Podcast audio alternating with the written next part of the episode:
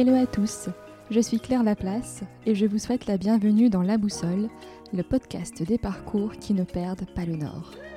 Dans ce podcast, je vous propose, un lundi sur deux, d'aller à la rencontre de talents et de personnalités du nord de la France. Je suis persuadée que le succès et l'engagement se construisent partout et c'est cette conviction que je souhaite partager avec vous. Le podcast en est à ses débuts et je remercie tous ceux qui l'ont écouté avec bienveillance. Si le podcast vous plaît, n'hésitez pas à le partager autour de vous sur des réseaux sociaux et à lui attribuer une note 5 étoiles sur Apple Podcast. Cela m'aidera à faire connaître la boussole et à développer le podcast. Dans cet épisode, j'ai souhaité rencontrer Violette Spilbou, candidate à la mairie de Lille. Ici, il n'est pas question de faire de la politique ou de prendre position pour l'un ou l'autre des candidats. Lorsqu'au cœur de l'été, elle a été choisie par La République en marche pour être candidate à la mairie, je ne la connaissais pas. Je ne savais pas grand-chose d'elle, et j'ai eu l'envie de la rencontrer pour connaître son parcours, comprendre ses motivations et ses convictions. Quel était le chemin qu'il avait mené de la direction de cabinet à la SNCF jusqu'à proposer sa candidature à la mairie de Lille. Notre rencontre a eu lieu dans son QG de campagne, tôt le matin, afin de profiter d'un moment de calme. Pendant une heure, nous sommes revenus sur son parcours, ses orientations de carrière, sa façon de concilier sa vie de famille et les obligations liées à des journées bien remplies. Avec Violette, nous avons parlé d'exigence, de solidarité, d'écologie, de vision long terme et de l'importance de sa famille dans sa réussite et son engagement au quotidien. Mais je ne vous en dis pas plus et vous souhaite une excellente écoute de notre conversation.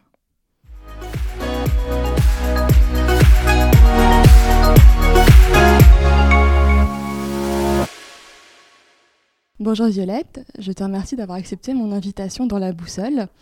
Alors l'objectif, euh, c'est que voilà, moi je ne te connais pas particulièrement, euh, et donc tu es candidate à la mairie euh, de Lille, et j'avais envie de permettre aux auditeurs du podcast de découvrir ton parcours, savoir ben voilà, ta vie, tes différents choix, les orientations de, dans ta carrière, ta, la, partie où tu as travaillé donc avec Martine Aubry à la mairie de Lille, ton retour dans le monde du privé avec, avec la SNCF, et puis maintenant donc ton, ton engagement pour les élections municipales euh, du coup, est-ce que tu peux nous parler euh, de tes études? Moi, j'ai vu que tu avais fait une licence de biochimie et que tu étais plutôt côté euh, ingénieur, c'est ça, si je ne me trompe pas? Oui, c'est ça. Bonjour Claire, euh, merci euh, de revenir sur ce parcours. C'est vrai que euh, j'ai 47 ans aujourd'hui et que c'est toujours un plaisir de revenir en arrière et de, et de se pencher sur des moments importants des choix que j'ai pu faire dans ma vie. j'ai effectivement fait une licence en biochimie après avoir fait une prépa à Féderbe comme toi, d'ailleurs, si j'ai bien compris, une prépa maths bio. Donc j'étais déjà dans le domaine de voilà, biologie, biochimie. Euh, c'est vrai que c'est un moment où je me cherchais parce que, euh, en fait, à ce moment-là, euh, j'étais toujours passionnée de danse classique et je voulais en même temps être danseuse. donc, je poursuivais mes études parce que j'avais des parents professeurs qui me poussaient à faire des études à haut niveau, mais en même temps, mon cœur était déjà un peu ailleurs et encore est toujours un peu ailleurs. donc, la licence de biochimie à la faculté de Lille. Et puis ensuite, j'ai cherché à me réorienter. je voulais plutôt travaillé dans la communication. Euh, j'ai regardé comment on pouvait, après un bac plus 3, euh, changer complètement d'orientation. C'était pas si simple que ça. Et euh, j'ai trouvé une formation qui se crée pour la première année à Lille, un IUP, Ingénierie de la santé, Institut universitaire professionnalisant, mmh. quelque chose comme ça. Et euh, donc, je me suis engagée dans cette voie, euh, audit conseil euh, pour la qualité des soins et la qualité du management dans les hôpitaux publics et privés. Donc, un domaine assez particulier, mais une formation que j'ai faite en deux ans et dans laquelle nous étions une dizaine d'étudiants, puisque c'était la première année, ce qui a été tout à fait passionnant et enrichissant. Et donc, du coup, après ça, tu, tu commences dans la vie professionnelle, donc plutôt en, audit. Du coup, si j'avais bien, bien lu, c'était un cabinet extérieur, c'est ça? Oui, alors j'ai, euh, après les, deux années de DUP, j'ai obtenu un titre ingénieur maître. Euh, mhm. Donc, c'était la faculté de médecine de Lille. Euh, et puis, j'ai poursuivi mes études en formation continue. Donc, j'avais cours le samedi et le, vendredi après-midi et le samedi à l'IAE de Lille, en DESS management des entreprises privées. Et en même temps, j'ai fait donc un stage et j'ai été embauchée dans un cabinet d'audit conseil en santé publique qui s'appelait Sanesco et qui était dirigé par Jean de Carvaz-Doué à l'époque, qui avait été l'ancien directeur des hôpitaux sous Pierre Mauroy. D'accord. Voilà. Et du coup, c'est là qu'après tu rencontres euh, Pierre Mauroy et que tu, tu, intègres la partie tourisme ou ça se fait un peu Alors je pense que ça a joué dans mon embauche, mais par contre, il n'y avait aucun lien direct. C'est-à-dire que Jean de Carvez-Doué était un, grand personnage de l'État qui avait donc monté euh, son cabinet de conseil privé. On était dans le domaine de l'audit conseil. J'allais euh, avec des consultants seniors dans les hôpitaux psychiatriques, notamment faire l'analyse des projets de soins, les propositions de réorganisation des hôpitaux. Donc c'était un, un grand moment, comme il existe d'ailleurs encore aujourd'hui. Hein, euh, on est en transformation euh, permanente dans les milieux de la santé euh, publique. et en fait, j'avais toujours bien sûr des attaches à Lille. Là, je travaillais à Paris pendant ces deux années et des attaches à Lille. J'avais mon, mon compagnon, mon mari aujourd'hui, qui était à Lille et donc je cherchais à me rapprocher en même temps. et j'ai eu connaissance d'un poste de chargé de mission en santé publique à la, à la mairie de Lille qui était ouvert pour candidater et j'ai donc candidaté sur ce poste. dans mon CV, on voyait que je travaillais à Sanesco. Et puis, euh, effectivement, c'est au cabinet de Pierre Mauroy qu'on m'a proposé un poste euh, qui n'était pas lié à la santé publique, mais plutôt euh, chargé de mission, donc développement touristique, patrimoine, gestion événementielle. Enfin, il y avait pas mal de, de sujets, un portefeuille assez large pour un une première expérience en cabinet dans une grande ville comme Lille. Et du coup, tu as fait ça pendant 4 ans, je crois, à peu près Oui, voilà, j'ai travaillé donc euh, dans cette première mission de 97 à 2001, donc euh, au cabinet euh, de Pierre Mauroy. Le directeur de cabinet était Bernard Massé à l'époque. et donc, c'est là que j'ai appris la collectivité publique. J'avais des parents donc, qui étaient au Parti Socialiste, le cœur à gauche, mais sans être engagés. par contre, on parlait beaucoup de la chose publique avec mes parents et dans ma famille depuis que j'étais jeune. Et assez vite, euh, je me suis passionnée pour cette ville et pour le fonctionnement euh, de la collectivité territoriale au service euh, des habitants. je prends un exemple, le sujet de l'entretien du patrimoine culturel de la ville. Déjà, il faut savoir que la ville de Lille est propriétaire de certains établissements culturels, de presbytères, de certaines églises dans la ville, et que l'entretien concerne non seulement la communauté, mais aussi l'histoire de notre ville. Donc voilà, j'ai appris plein de choses. et puis on a monté avec Véronique David, qui à l'époque travaillait au cabinet de Pierre Mauroy et était euh, en même temps adjointe au maire euh, délégué au tourisme, on a monté les premiers bus touristiques euh, à Lille parce que c'était le développement du tourisme urbain. Hein. À une époque, on ne pensait pas qu'on viendrait en touriste passer le week-end à Lille, mais c'était vraiment cette époque de développement et avec des fonds européens, le montage d'un dossier européen, avec l'Office du tourisme, on a monté ce projet et aujourd'hui les bus sont encore là. Oui, c'est clair. Et du coup, après, tu rejoins donc, bon, Pierre Mauroy, on va dire, passe la main à Martine Aubry qui remporte la mairie. Et donc c'est là que tu rejoins euh, son cabinet? Donc un peu une continuité finalement? Oui, tout à fait. Euh, j'étais au cabinet de Pierre Monroy, je suis restée euh, et arrivée au cabinet de Martine Aubry sur un autre poste, puisque en fait Martine Aubry était déjà adjointe au maire et, présente en mairie de Lille, donc je la connaissais un petit peu. Et au moment où elle a préparé son élection, j'ai rencontré son directeur de cabinet Hervé Barré et elle a constitué une équipe. Et donc, voyant le travail que je faisais dans l'équipe précédente, euh, elle m'a proposé un poste de chef de cabinet. Chef de cabinet, c'est plutôt s'occuper euh, de l'ensemble de l'organisation de la vie publique du maire. Euh, ça va de son agenda, son secrétariat particulier, à l'organisation de l'ensemble des événements protocolaires, des inaugurations, des sorties publiques, des conférences de presse du maire de Lille. Donc c'était un nouveau métier pour moi. et Martine Aubry, à cette époque-là, a fait confiance à une jeune femme qui avait une petite expérience en cabinet pour l'accompagner et, j'ai euh, appris mon métier euh, aux côtés du maire de Lille. Et j'ai vu que tu avais aussi contribué à un événement enfin, qui, moi, m'avait marqué en tant que Lilloise. C'était euh, Lille, capitale européenne de la culture. en, tout cas, pour moi, ça avait vraiment été un temps fort et ça a été une forme de basculement, en tout cas, dans, l'image de la ville de Lille, que ce soit aussi bien en France ou même au niveau européen. Est-ce que pour toi aussi, ça a été un moment assez intense? Enfin, Comment ça s'est passé? Ça, ça m'intrigue un petit peu. euh, ça, il y a eu euh, deux aspects à cet événement euh, parce qu'il y a eu beaucoup de préparation hein, les années précédentes. Il y a eu un aspect pour moi en tant que lilloise comme pour toi d'un moment très fort, d'un moment de rayonnement de notre ville, de rassemblement aussi à l'image de ce qu'est notre ville. Je me souviens du bal blanc le 6 décembre 2003 qui lançait la capitale européenne de la culture. C'était un moment où tout le monde était dans la rue comme on sait le faire en blanc. D'ailleurs, ça s'est pas reproduit, je pense. Euh, pour, pour faire la fête, pour danser, pour être ensemble, euh, avec de la mixité, de la solidarité. Donc c'était vraiment euh, un moment très fort. et j'aime les événements culturels où il y a aussi de la simplicité et, et, du vivre ensemble. C'est ça aussi la culture dans notre ville même si les grandes expositions et les grands artistes sont importants aussi. Donc ça, c'est ce souvenir en tant que lilloise, et puis un souvenir professionnel euh, beaucoup plus euh, difficile et sérieux. Euh, difficile parce que c'était un très grand événement, il y avait des ministres, il y avait beaucoup de personnalités, il y avait tous les sponsors aussi de l'événement, donc les patrons des grandes entreprises, et donc la préparation du circuit des inaugurations du, des événements était à un niveau de, de, charge et de stress très très important.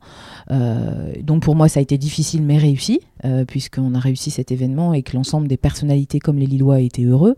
Euh, et en même temps, ça a été un moment d'apprentissage très fort, puisque j'ai managé une grosse équipe, que j'ai appris à, gérer justement dans l'urgence, avec les exigences d'un maire qui était exigeante, dure parfois hein, dans ces moments-là. et ça, ça forge à la fois le caractère et puis les capacités professionnelles. Et du coup, ton quotidien à ce moment-là, c'était des journées qui étaient bien, bien remplies, parce que ça m'intéresse aussi cette articulation entre la vie professionnelle, la vie personnelle, surtout quand on se retrouve à des fonctions où on a quand même euh, des responsabilités, un aspect de représentation aussi. Comment est-ce que tu arrivais à gérer les deux finalement? Alors je, gérais les deux. Euh, bon, j'ai toujours un peu euh, géré les deux. J'ai toujours été hyper active, euh, travailleuse. bon, je pense que la danse classique forge aussi une certaine rigueur dans la façon dont, on, gère sa forme et et, sa production, on va dire.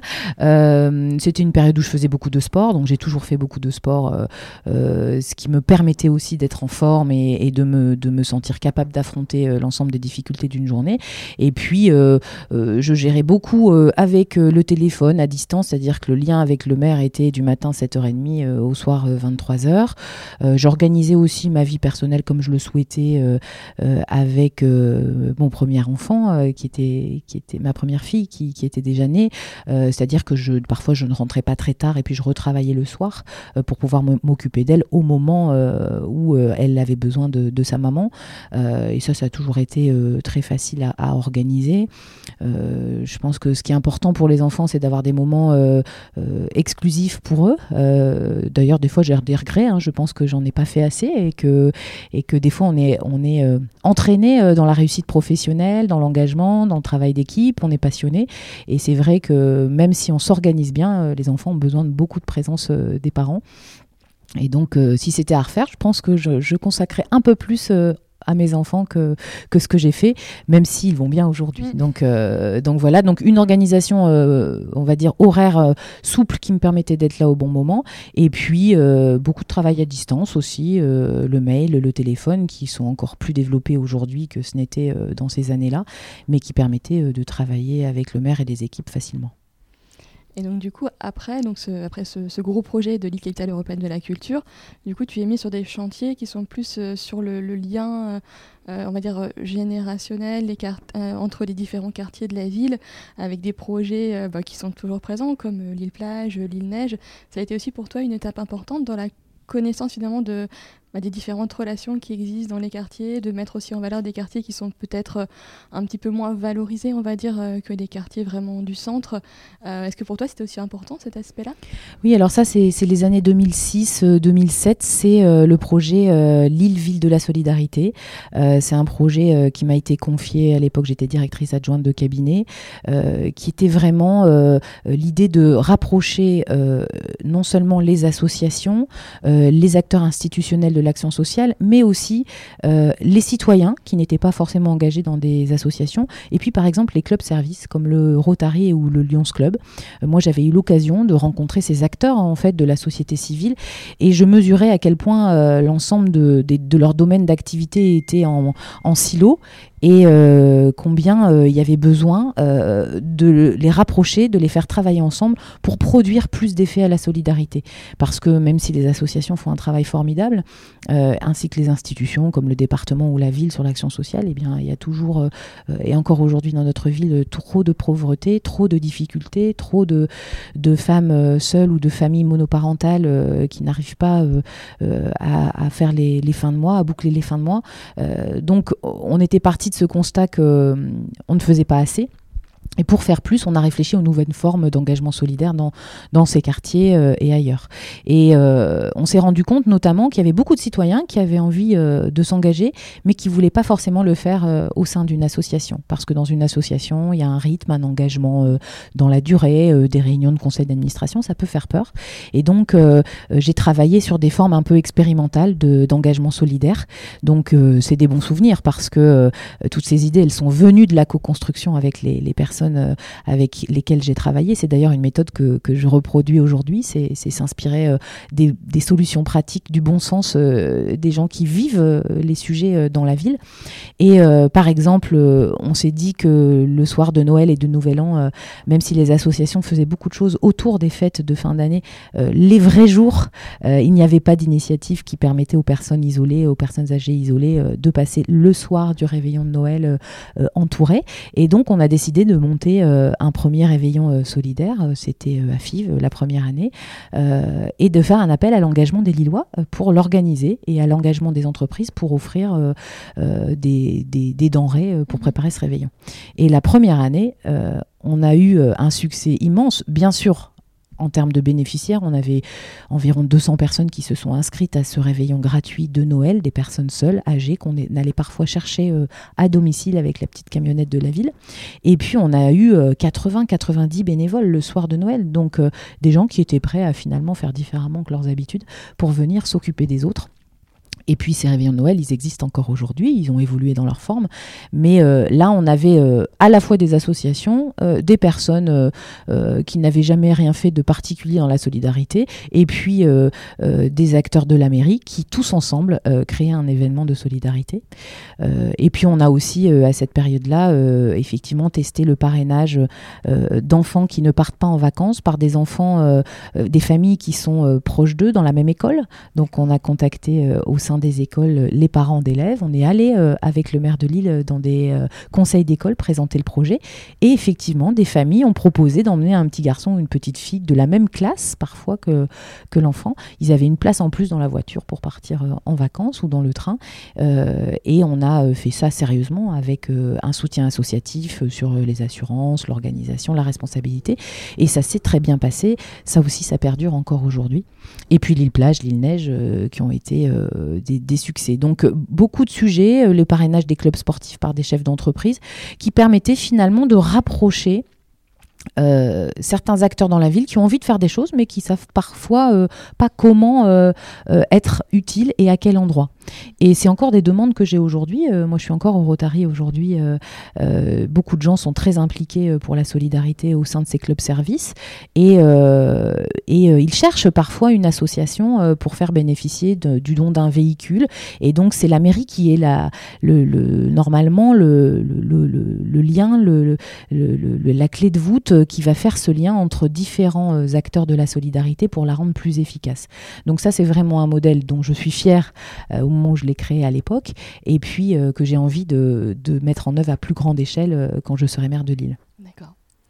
Et donc après, tu as managé, je crois, une équipe à peu près de 200 personnes au niveau de la mairie. C'était euh, c'était donc euh, directrice de cabinet, c'est ça?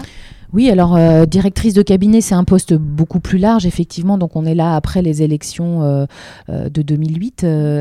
et directrice de cabinet, c'est à la fois l'ensemble des événements publics du maire, mais c'est aussi l'animation d'une équipe de conseillers politiques qui préparent les dossiers, les éléments de langage, les discours, les notes d'analyse. Et puis le management de l'ensemble des équipes administratives du cabinet.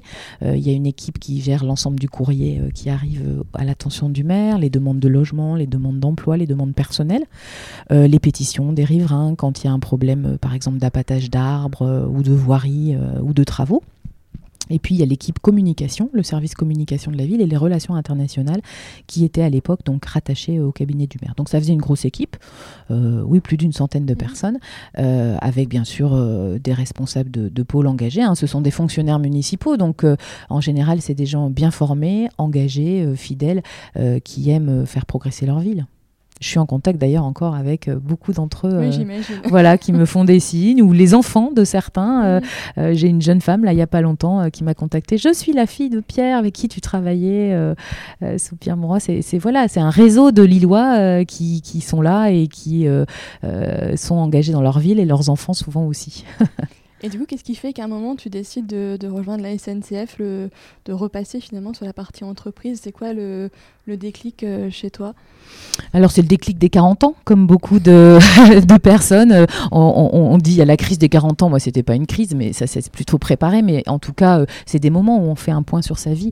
non, trêve de plaisanterie entre le moment où, où j'étais directrice de cabinet et le moment où j'ai choisi d'aller à la SNCF. Il y a eu une évolution aussi dans mes, dans mes convictions, dans le travail que je faisais, dans la relation avec le maire. j'ai toujours eu une très bonne relation de travail avec, avec le maire. Euh, mais sur le plan euh, des choix euh, stratégiques qui étaient faits, quand on est directeur de cabinet, on n'est pas la personne qui est dans l'exécutif municipal. Ce sont les adjoints au maire qui décident des politiques avec le maire. et donc il y avait plusieurs sujets sur lesquels j'étais de plus en plus en, distance sur les choix qui étaient faits. on a parlé de, la capitale européenne de la culture. ensuite, ça a donné lieu à l'île 3000, qui est un, mastodonte de production d'événements culturels euh, pilotés euh, par la mairie de Lille, euh, moi j'avais la conviction et de plus en plus renforcée que le fait de favoriser ce type de, gros, de grosses hyperstructures culturelles comme le font d'autres villes d'ailleurs, qui pilote l'ensemble de tous les événements, de tous les budgets euh, pour des grandes expositions euh, à Lille, euh, n'a pas eu un effet durable et ancré sur l'emploi culturel dans les structures des quartiers de notre ville et sur le développement de notre, de notre ville dans ces quartiers. Oui, surtout, ça donne l'impression, personnellement, qu'en fait, en dehors de ça, de ces événements-là, bah, il n'y a pas grand-chose. Enfin, euh, voilà, c'est que euh, bah, il y a, l'île 3000, il y a la période pendant laquelle euh, ça dure, et puis après, hop, ça retombe et on attend le prochain pour revoir des, soit des expos intéressantes, que ça soit dans des lieux comme le Tripostal, la gare Saint-Sauveur, etc. Et que, ben voilà, ça, ça, fait un petit peu hop le soufflet et hop, ça retombe. ça, ça c'est le biais justement. Ce sont des événements qui sont des hyperstructures avec des budgets de communication énormes en millions d'euros, et forcément, en fait, il y a une grande richesse culturelle dans notre ville. Il y a plein d'établissements culturels. Il y a les intermittents du spectacle qui ont des groupes de musique, euh, qui se produisent dans les bars, dans les lieux culturels. Euh, il y a des petits lieux d'expo. Il y a plein de, richesses. Il y a les artistes plasticiens. Euh, le problème, c'est qu'ils sont très peu visibles face à ce mastodonte culturel, qu'en plus, ils sont très fragiles. Les artistes vivent aujourd'hui dans la précarité, encore plus dans notre ville. Il manque de lieux de résidence, de lieux d'ateliers de création. Et donc, tous nos talents locaux, nos musiciens, manquent de valorisation. Et ça, c'était un sujet sur lequel, effectivement, j'avais une vision très, euh, très opposée à celle de Martine Aubry, euh, et ce qui s'est renforcé dans mes convictions au fur et à mesure des années. Et puis après, il y avait d'autres sujets. Euh, c'était la, la, grande époque de la consultation sur les rythmes scolaires. Voilà, on avait un maire euh, qui avait choisi euh, euh, d'imposer, je peux dire ce mot, le samedi matin pour la ville de Lille. On était une des seules villes à avoir choisi le samedi matin pour, pour l'école, expliquant que finalement c'était mieux pour le rythme de l'enfant avec des, raisons scientifiques, et puis c'était mieux aussi pour les parents, et que de toute façon ceux qui râlaient, n'étaient pas contents, étaient ceux qui avaient les moyens et qui partaient en week-end, et que ça dérangeait. moi, je, je ne suis pas quelqu'un qui aime euh, caricaturer, euh, catégoriser euh, les personnes. Je pense que ceux comme moi, qui étaient opposés au samedi matin, avaient plein de bonnes raisons. la vie a changé. les couples souvent travaillent tous les deux. on n'a pas le même rythme de vie. vous parlez de vie personnelle tout mhm. à l'heure. Dans les couples, le week-end est très important pour pouvoir passer du temps avec ses enfants. Et puis, il y a beaucoup de familles recomposées, déchirées parfois, qui nécessitent qu'un père ou une mère se déplace pour aller chercher un enfant enfants. Et l'école du samedi matin, pour moi, ne correspondait pas à la modernité, à la réalité de la vie quotidienne des Lillois. Donc c'est un sujet sur lequel aussi je n'étais pas en phase avec les choix municipaux et c'est difficile quand on est directeur de cabinet d'être porte-parole voilà, de, de, mm. de convictions qu'on ne partage pas. bon, il s'est avéré que deux ans après ou trois ans après, il y a eu une grande consultation publique à la ville de Lille qui a donné raison aux parents qui ont choisi donc de remettre l'école le mercredi matin et ils ont enfin été entendus par la ville. Euh, j'ai d'ailleurs aujourd'hui euh, dans mon équipe euh, les, les, deux mamans qui ont mené ce, j'allais dire ce dialogue, ce combat avec la ville de Lille pour obtenir ce, référendum auprès des parents. Euh, voilà, il y avait ces sujets-là. Il y avait aussi la relation aux commerçants. J'ai beaucoup travaillé sur l'harmonisation des terrasses du centre-ville. Vous voyez aujourd'hui que ce sont les mêmes parasols, les mêmes baies vitrées. Tout ça, c'était un gros travail de concertation que j'ai mené avec les commerçants. Moi, j'aime beaucoup les commerçants. Je respecte aussi euh, ces métiers parce que ce sont des gens qui, euh, qui entreprennent, donc qui prennent des risques, beaucoup de risques financiers, personnels, qui travaillent souvent en famille à des heures pas possibles euh, donc j'ai beaucoup de respect pour ces métiers-là et, je trouve que euh, voilà la relation avec la ville était et est encore aujourd'hui très difficile, très tendue euh, dans la contrainte, dans la méfiance. et je pense qu'aujourd'hui le commerce lillois a besoin de retrouver de la confiance et du dialogue. voilà. Donc tous ces sujets-là, il y en a d'autres, hein, ont fait que j'ai fait mon chemin personnel. j'ai eu la chance aussi de pouvoir entrer à la SNCF au moment où nous préparions la campagne municipale. Et pendant cette période où j'ai à la fois découvert le, nouveau métier euh, que je faisais à la SNCF, euh, donc à, l'agence Nord de Carré Connexion. Euh, j'ai fait un chemin personnel et j'ai décidé de renoncer à être élu aux côtés de Martine Aubry pour le mandat suivant de 2014. Donc renoncer à être adjointe au maire, renoncer à être à la communauté urbaine également, pour poursuivre mon expérience à la SNCF et euh, découvrir euh, l'entreprise, euh, la grande entreprise publique qui est SNCF. Et du coup, donc, tu avais pris en, charge la, relation client, c'est ça C'est euh, donc pour la, partie nord, c'est ça au début pour, euh, En fait, euh, au début, j'ai été embauchée à Gare et Connexion à Lille. Gare et Connexion, c'est la partie qui gère le patrimoine des gares pour, pour la SNCF.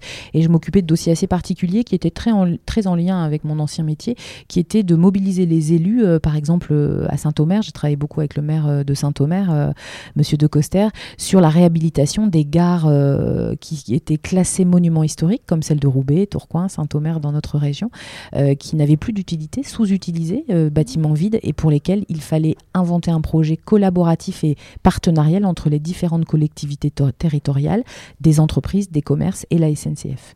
Donc voilà, j'ai monté des projets euh, comme cela sur Roubaix, Tourcoing, Saint-Omer, il y en a beaucoup qui ont évolué depuis, et je suis restée que neuf mois, parce qu'à l'époque, on m'a très vite proposé de rejoindre le cabinet de la directrice générale de TGV, euh, à Paris.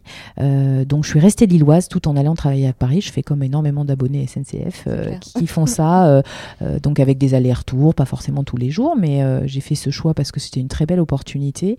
et donc j'ai pendant près de 4 ans géré le cabinet les relations publiques de la directrice générale du TGV à Paris.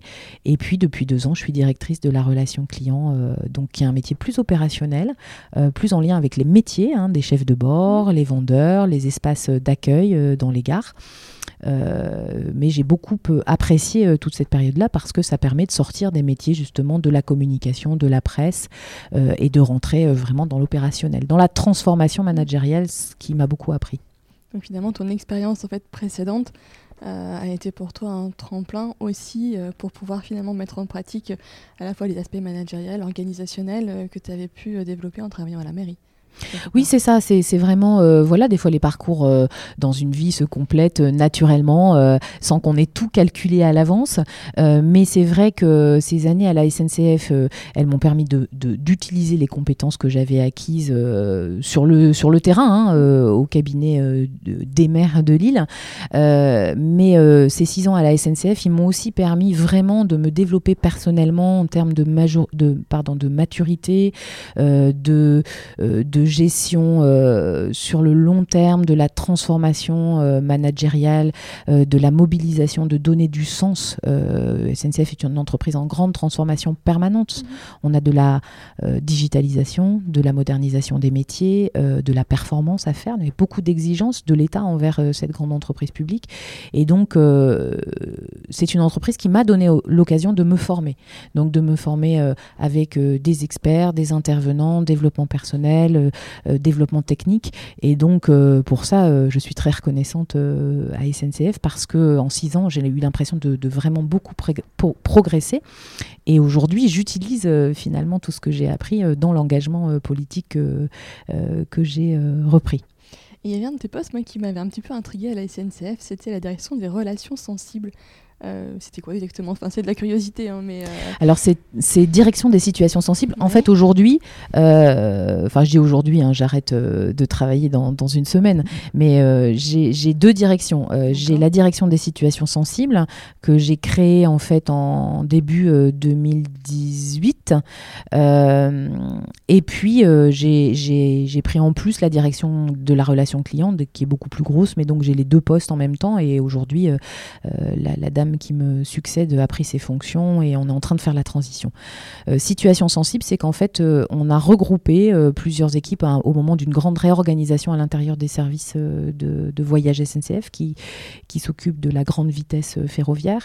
On a regroupé le service Accès Plus, qui est le service d'accompagnement des personnes en situation de handicap pour faire leur voyage. Ce sont des, c'est un service gratuit de SNCF. Chaque personne qui a un problème de béquille ou, de fauteuil roulant ou quelqu'un qui a aveugle, euh, qui a besoin de voyager en train, peut faire appel par téléphone ou, euh, ou en digital euh, à la réservation d'un accompagnant.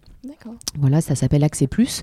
donc c'est un service qui est très précieux, très utilisé à SNCF dans toute la France pour des voyages en TGV et en TGV plus TER.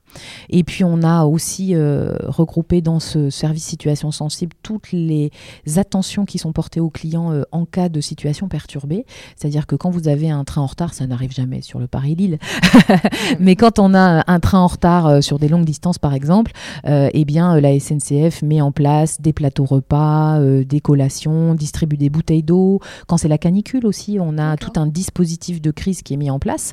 on a aussi tout ce qui est, quand il y a un gros retard, une grosse perturbation, prise en charge hôtel et taxi pour l'ensemble des clients. Tout ça, c'est géré dans mon service. ce sont les situations sensibles, soit liées à sa, sa propre condition physique, on va dire, euh, ou difficultés euh, temporaires ou durables, euh, ou les situations sensibles liées aux conditions de voyage qui font qu'il y a des perturbations dans, le train. Et puis on a aussi les volontaires de l'information dans cette équipe. Les volontaires de l'information, ça tout le monde connaît, c'est les gilets rouges. à la SNCF, dès qu'il y a un problème dans la gare ou qu'il y a des grands moments, comme par exemple les examens du bac, on mobilise l'ensemble des salariés qui sont dans les bureaux pour venir sur le terrain prêter main forte. Ça fonctionne très très bien. c'est un très beau euh, dispositif d'engagement bénévole euh, des salariés euh, dans des situations de crise. Et c'est vraiment dans l'ADN des SNCF et d'ailleurs je pense que c'est l'entreprise qui est vraiment citée en exemple partout en France sur la mobilisation de ses salariés. Et donc du coup à un moment tu, te dis voilà j'ai fait à peu près au bout de 5 ans, 4-5 ans à la SNCF tu reviens sur, avec l'idée de t'engager pour la ville d'abord via un collectif oui, alors euh, on a créé un collectif euh, début 2018. Euh, après, c'est en fait parallèle à, ma, à, mon évolution professionnelle, c'est-à-dire que je suis toujours restée lilloise pendant toute mhm. cette période. j'ai continué de vivre dans ma ville et d'observer son évolution. Et j'ai vécu aussi, comme beaucoup de Lilloises et Lillois, les, les, grandes transformations à la fois positives, mais aussi qui ont posé problème. Je pense au plan de circulation, par exemple, mhm. qui a beaucoup choqué dans la méthode, dans la façon dont il a été imposé, euh, expliqué ou non expliqué. Euh, et, j'entendais autour de moi en permanence euh, des personnes dans l'incompréhension, la situation de blocage. J'ai des amis commerçants qui disaient on a essayé de discuter avec la mairie, on n'arrive pas, c'est bloqué. donc il y avait le sujet du plan de circulation, le grand sujet de Saint-Sauveur, la contestation massive de l'ensemble des associations, des riverains sur le dernier espace vert de l'île euh, qui euh, pouvait être préservé euh, pour en faire un second poumon vert et dans lequel on prévoit 2500 logements, une piscine olympique, une fosse de plongée, enfin un projet qui est imposé et qui n'entend pas l'ensemble des contribution dans un premier temps, puis contestation dans un second temps. Euh, donc voilà, j'étais euh, observatrice de, l'ensemble de, ces mouvements euh, citoyens et de ces relations avec le maire et la mairie de Lille. Et puis j'étais aussi moi-même utilisatrice et je vois une ville qui, dans beaucoup de quartiers, moi j'habite à Fives, hein, qui est un quartier très populaire, des quartiers qui, qui globalement se dégradent en termes de qualité de vie, la propreté, la sécurité, la qualité des commerces aussi. On voit des, des, devantures commerciales euh, à la rue Pierre-le-Grand de Fives, qui était une rue euh, brillante, euh, attractive, qui aujourd'hui n'a plus du tout le même rayonnement. on est ici aujourd'hui rue Gambetta, c'est pareil, une, rue Gambetta qui a du mal à renaître. Hein. Il y a un petit peu de prémices de nouvelles boutiques qui reviennent. Tout ça, voilà, des constats que j'ai partagés avec des amis lilloises et lillois, que j'ai partagés avec des femmes et des hommes politiques que j'ai croisés donc pendant ces années. Et effectivement, en 2018, on a décidé de créer un collectif euh, avec quelques-uns, euh, euh, donc notamment aussi avec Ingrid et Mélanie qui avaient mené cette concertation sur les rythmes scolaires. Donc au début, on était 4-5. Il y avait Christophe Itier, euh, qui est aujourd'hui au commissaire à l'économie sociale et, solidaire, Ingrid, Mélanie, euh, on avait des, voilà, différentes personnes, euh, des gens d'agences de communication qui avaient travaillé à la région et qui étaient en retraite, enfin voilà, différentes personnalités. Et puis bon, bah, de 4 à 10 à 20, on s'est retrouvés à la braderie de Lille en septembre 2018 à lancer officiellement un collectif pour les municipales à Lille en en 2020.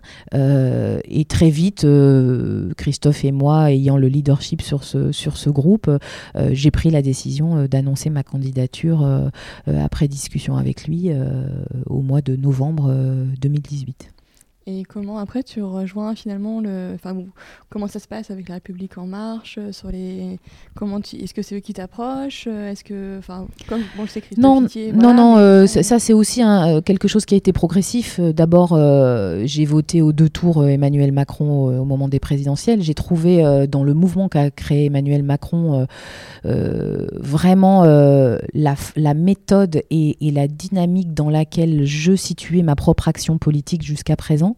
Euh, c'est-à-dire, euh, comme on l'évoquait sur Ville de la Solidarité, faire de la politique avec du bon sens, du pragmatisme, associant euh, sans juger, sans, faire des catégories, associant des différents acteurs de la société civile, des associations, des entreprises, sans opposer le public et le privé, pour créer de la valeur ajoutée dans notre ville, que ce soit dans la solidarité, dans l'économie, dans le développement de chacun.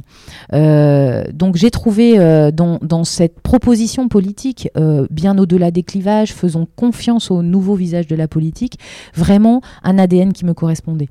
Euh, donc euh, j'ai suivi de très près bien sûr cette élection présidentielle, les élections législatives, et puis j'ai adhéré à la République en marche tout début 2018.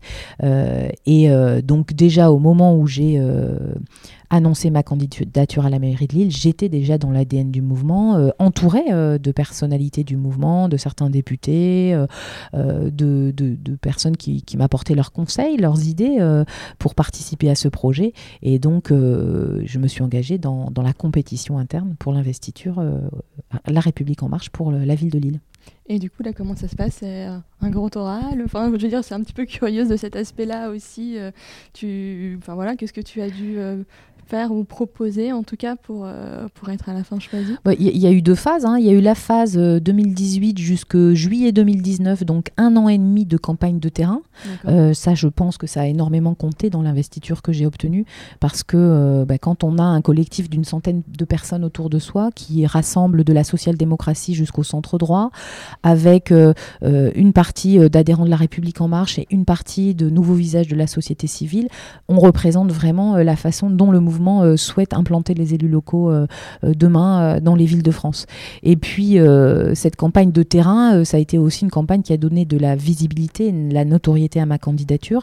Et il était important, je pense, pendant cette pré-campagne, de montrer qu'il y avait une alternative possible pour le projet lillois montrer aux Lilloises et aux Lillois qu'il n'y avait pas de fatalité et que c'était pas forcément encore la même équipe qui allait être réélue mmh. et qu'il y avait une possibilité d'avoir une nouvelle vision, de proposer une nouvelle vision, une nouvelle dynamique pour l'île.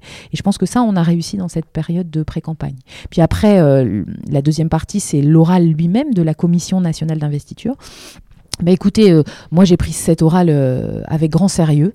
Euh, d'abord parce qu'une commission nationale d'investiture présidée par Alain Richard, ancien ministre de la Défense, c'est très impressionnant. en plaisantant avec mon équipe, en préparant, ils m'ont dit tu verras c'est comme un grand oral de l'ENA, sauf que j'ai pas fait l'ENA. eh bien on a préparé comme un grand oral de l'ENA, c'est-à-dire que j'avais un dossier écrit dans lequel j'ai à la fois présenté ma stratégie politique pour gagner l'île, à la fois l'analyse électorale, la dynamique de communication euh, la dynamique de mobilisation euh, des citoyens. Euh, et puis dans ce dossier, on a bien sûr montré la façon dont on souhaitait mener cette campagne avec des exemples concrets tirés de cette première année et demie sur le terrain. Et puis j'ai préparé une présentation orale me disant que j'aurais peut-être 15-20 minutes de présentation et ensuite des questions-réponses. Et ça a été le cas. Donc Alain Richard m'a donné la parole et puis j'ai eu des questions-réponses des personnes qui étaient là d'excellents niveaux, euh, souhaitant vraiment mesurer la motivation et, la capacité à gagner et à vouloir gagner. Euh, je pense que pour euh, gagner une élection, et gagner la mairie de Lille. D'abord, c'est bien d'être euh, une vraie Lilloise. Mmh. je pense que c'est important d'aimer sa ville, de connaître sa ville, d'être entouré de Lillois engagés. Et c'est important aussi euh, d'avoir l'énergie, d'avoir l'envie. Parce que pour donner aux uns et aux autres autour de moi l'envie d'y aller, c'est beaucoup de sacrifices une campagne électorale. C'est euh, les soirs, les week-ends, être sur le terrain, être fatigué tout le temps, devoir répondre positivement à toutes les sollicitations, ne jamais avoir l'air excédé et énervé, euh, être à l'écoute, euh, utiliser tout ce qu'on entend pour proposer un programme intelligent et, et, opérationnel euh, pour améliorer la vie des gens, trouver des solutions concrètes. Et donc tout ça, c'est vrai qu'il faut beaucoup d'énergie, beaucoup d'envie, et je pense que c'est ça qu'a testé aussi la Commission nationale d'investiture. C'est ma capacité à emmener un collectif, à emmener toute une équipe de la République en marche et d'ailleurs autour d'un combat qui va être très difficile et, qui, que nous devons gagner. Et du coup, je voulais revenir un peu par rapport à ta, famille. Euh, donc euh, moi, tu vois, j'ai eu des, parents, euh, ce que je t'expliquais avant notre entretien, qui étaient engagés politiquement, qui ont, qui ont fait des élections municipales, donc pas sur l'île, mais en, Lorraine, là où j'ai grandi. donc j'ai pu voir ce que c'était en tant qu'enfant. Moi, j'étais plus petite hein, que, que tes enfants, j'avais une dizaine d'années, donc c'était c'était pas du tout au même âge et tout ça. Mais mais on voit l'engagement que ça demande. Et du coup, euh, qu'est-ce que tes enfants pensent aussi de, bah, du fait que tu te lances après bah, toute cette carrière, de comment, comment eux ils vivent ça? Euh, Donc j'ai des, filles, des grandes filles, la plus petite à, 14 ans. Euh, donc déjà c'est une chance parce que je pense que c'est un bon moment pour moi. À 14 ans on commence à avoir de l'autonomie, même si on a besoin de papa et maman. c'est un moment où on aime bien aussi aller en ville avec les amis, ne pas être trop embêté. Donc je pense que ça aurait été différent si j'avais eu des enfants en plus bas âge. Euh, ça me donne une certaine liberté dans mon organisation. Euh, après, il euh, y, a deux réactions des filles la première, c'est effectivement la peur. La peur que ce soit difficile, la peur que je sois fatiguée, euh, la peur que euh, je, m'en prenne plein la figure, comme elles disent, parce qu'on sait que médiatiquement, euh, une campagne politique, c'est difficile.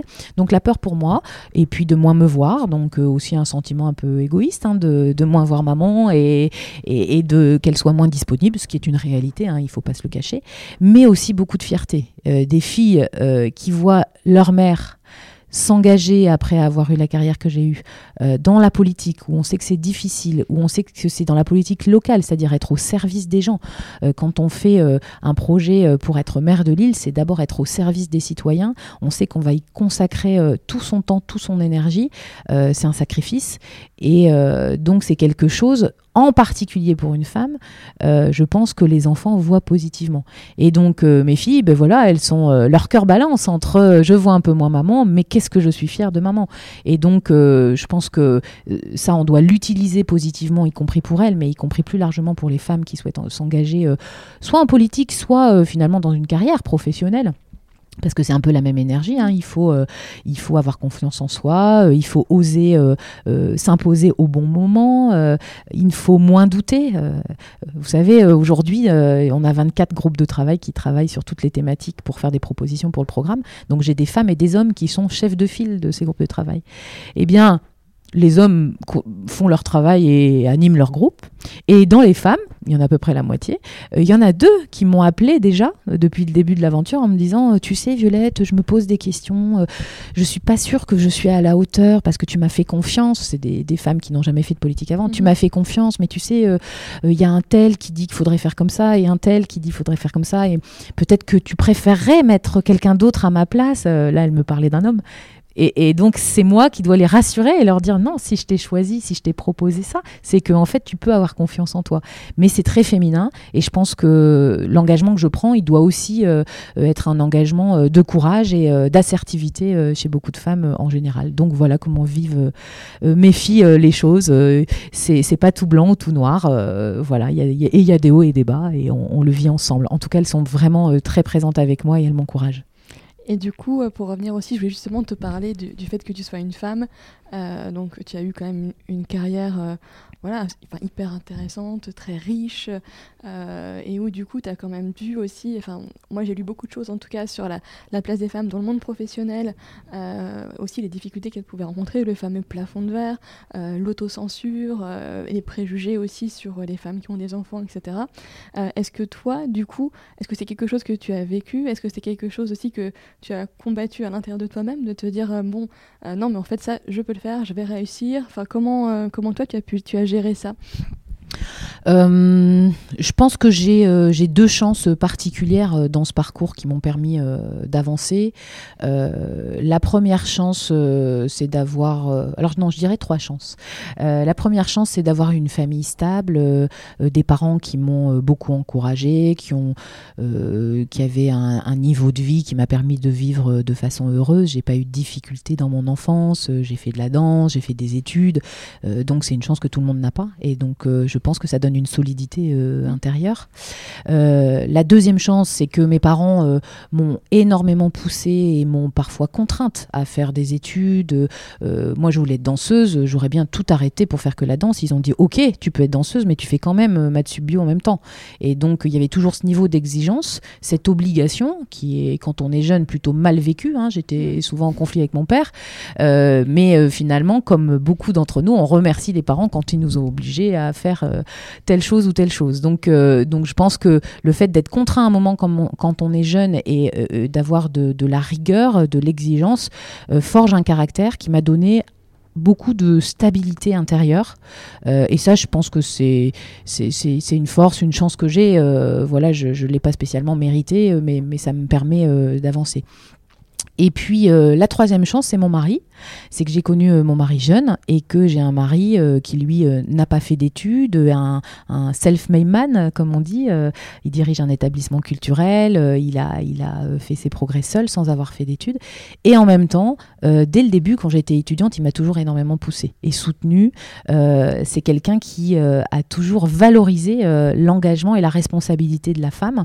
Et donc, j'ai un mari qui a toujours été un moteur et pas un frein. Et je pense que euh, dans beaucoup de couples aujourd'hui, euh, dans la façon dont on gère la famille, dans la façon aussi dont on gère la relation homme-femme, mhm. euh, il y a encore voilà, cette idée que l'homme doit gagner plus que la femme, que l'homme parle plus à table que la femme. Et, et je pense que c'est dans le comportement quotidien et dans le parcours d'une vie qu'une femme comme moi peut se sentir libre de faire ce qu'elle a envie et de pousser ses passions et ses convictions jusqu'au bout.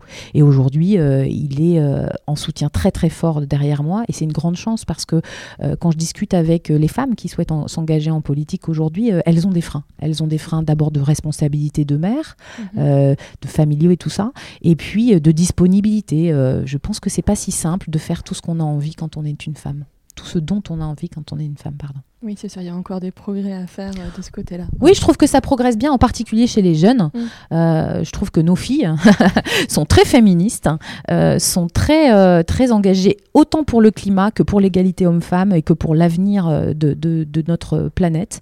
Et, et je pense que c'est ça aussi, c'est une chance pour l'avenir de nos villes.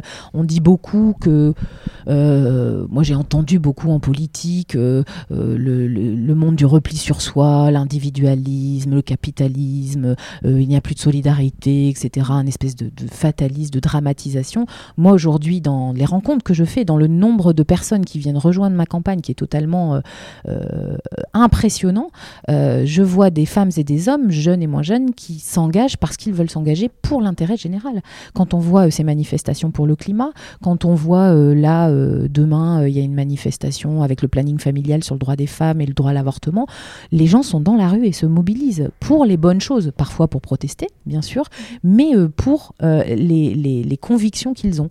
Et je trouve qu'on est dans un moment de rebond euh, démocratique, de rebond citoyen qui est extrêmement intéressant pour la, la, campagne politique que je mène. Et je trouve aussi même pour l'avenir, tu vois, quand je vois voilà, ces, ces jeunes, moi à leur âge, j'avais une certaine conscience euh, de par euh, les professions de mes parents. Ma mère était assistante sociale, donc je voyais bien qu'on avait euh, plus de chance que certaines familles. mais sur tout ce qui était, par exemple, le climat, etc., on n'était pas du tout éveillés comme les jeunes sont, sont éveillés maintenant. Et moi, du coup, ça me donne énormément en fait, d'espoir. Je me dis, bah, en fait, finalement, ils vont peut-être renverser ce système dans lequel on est actuellement, proposer quelque chose de nouveau. et que ça peut être hyper enrichissant pour eux et puis pour le monde de façon, euh, de façon générale. J'ai la même analyse que toi. Euh, je pense qu'on est, alors moi je suis plus vieille que toi, mais on, est dans une génération, nous, où on a, pour certains, pas pour tous, mais pour certains, on avait peu de conscience écologique. moi, j'ai pas été éduquée dans, dans ces, sur ces sujets-là. dans la façon dont Martine Aubry gouvernait la ville de Lille, et la gouverne encore avec Europe Écologie Les Verts, ça a toujours été plutôt en conflit, euh, euh, comme, comme une contrainte. En fait, on a toujours pris euh, les exigences de, ces élus verts comme des contraintes par rapport à ce que souhaitait faire le maire de Lille que comme des opportunités. Il y avait quand même une façon très différente de voir l'écologie que de ce qu'on voit aujourd'hui. Mmh. Et aujourd'hui, c'est effectivement les enfants, les jeunes les collégiens, ma fille de 14 ans, qui dit euh, c'est pas normal, la, marche sur le climat vendredi, elle était euh, pendant les heures de cours, nous on voulait tous y aller, euh, on peut pas y aller, donc ils sont mobilisés dans leur pratique quotidienne aussi, pas seulement dans la protestation, mais dans le tri des déchets, dans le recyclage des bouchons pour faire des fauteuils roulants par exemple à la maison, dans la façon de consommer.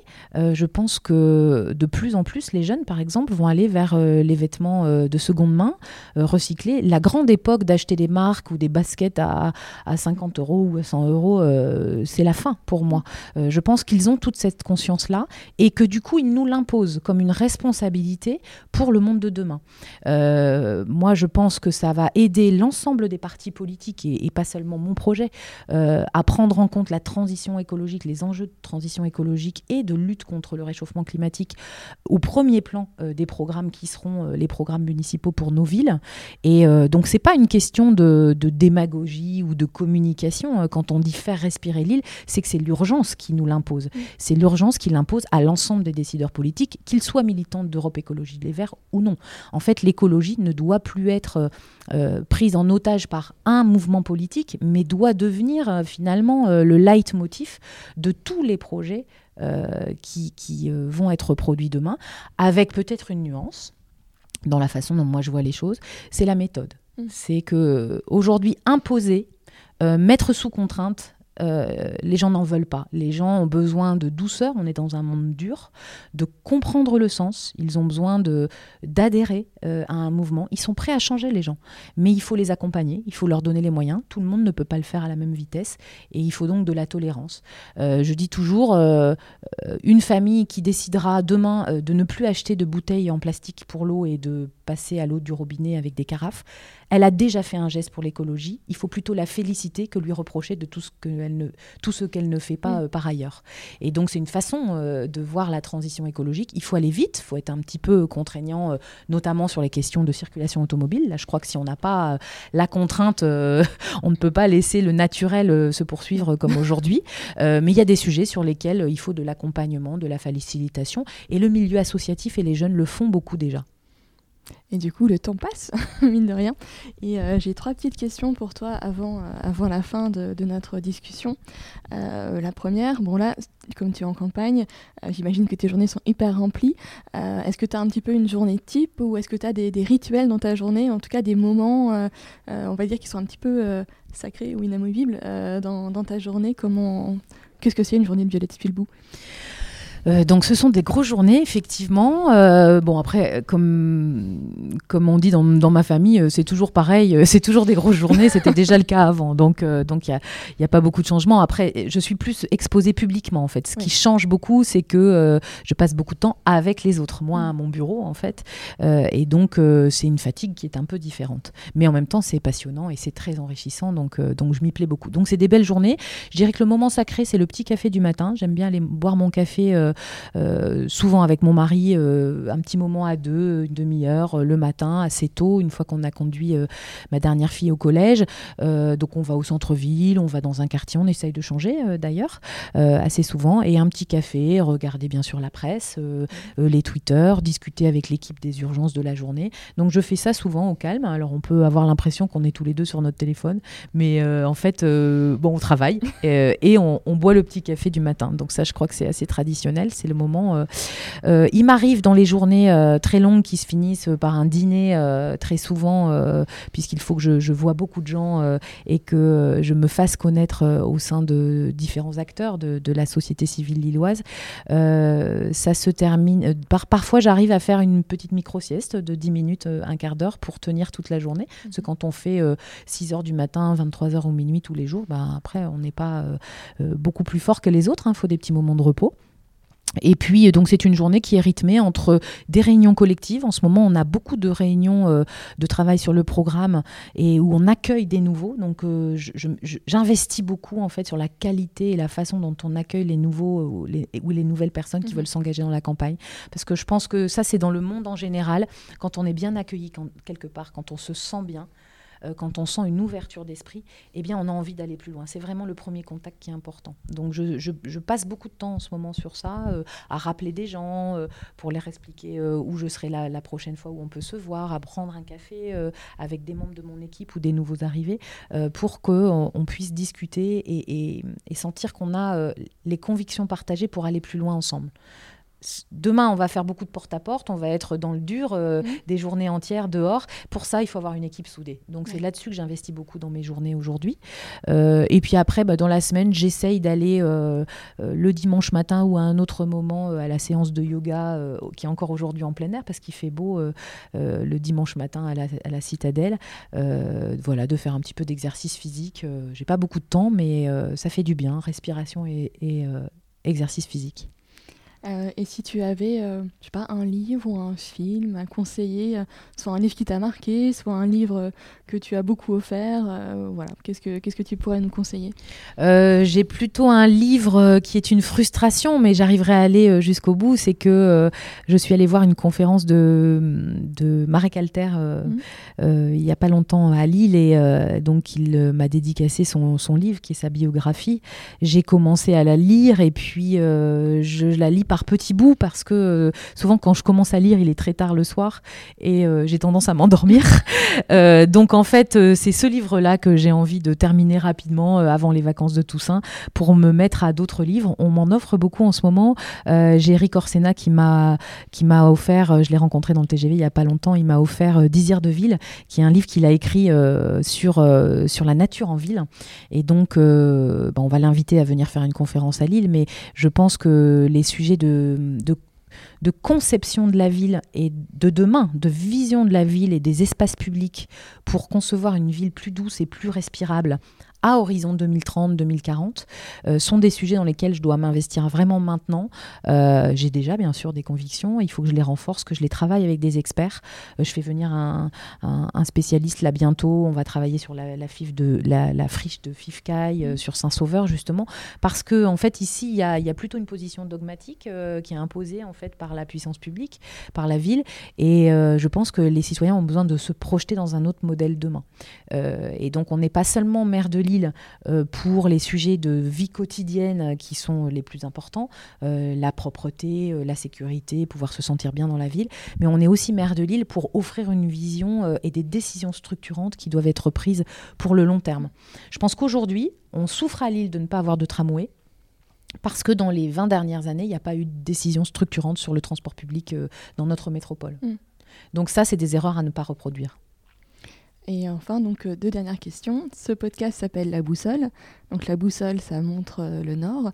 Euh, toi, à qui, à quoi tu voudrais montrer le nord? Donc montrer le nord, c'est soit montrer une direction, un chemin, une ligne à suivre. voilà. Euh, ben, je vais dire aux femmes, on va rester sur le sujet des femmes parce que euh, euh, j'apprends aussi aux côtés des femmes qui sont à côté de moi dans cette campagne, j'apprends à, mesurer à quel point il est important de donner confiance aux femmes pour aller plus loin. En fait, ce sont elles qui sont le cœur de nos vies, le cœur de nos familles. Elles ont un potentiel, une puissance qu'elles ne mesurent pas.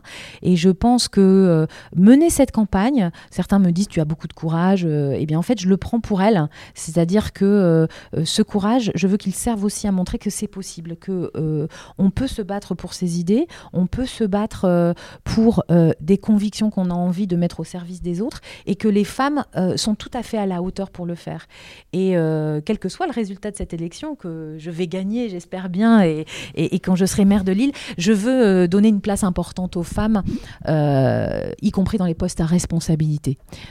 montrer que nous pouvons euh, euh, diriger cette ville ensemble avec les hommes, en toute bienveillance, euh, dans un équilibre qui nous permettra de nous exprimer pleinement.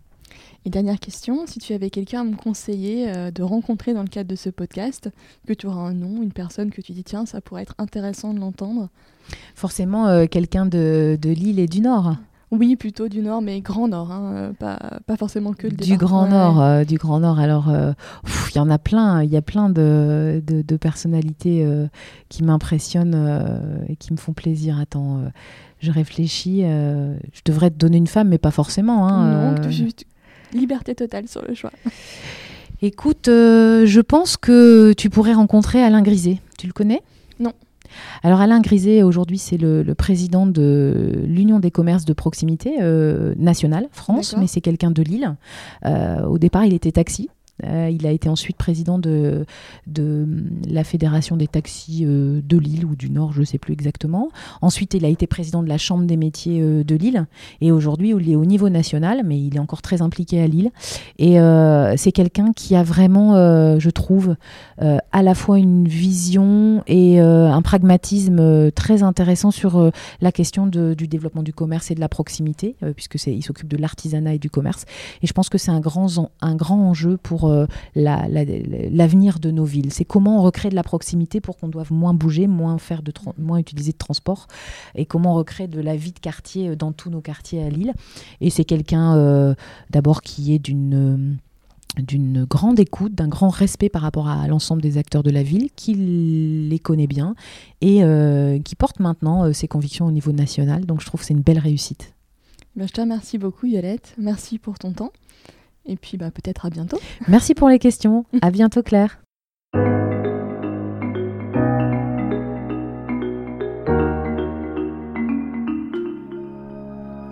J'espère que ce quatrième épisode vous a plu. Vous retrouvez dans les notes de l'épisode les ouvrages cités pendant notre conversation.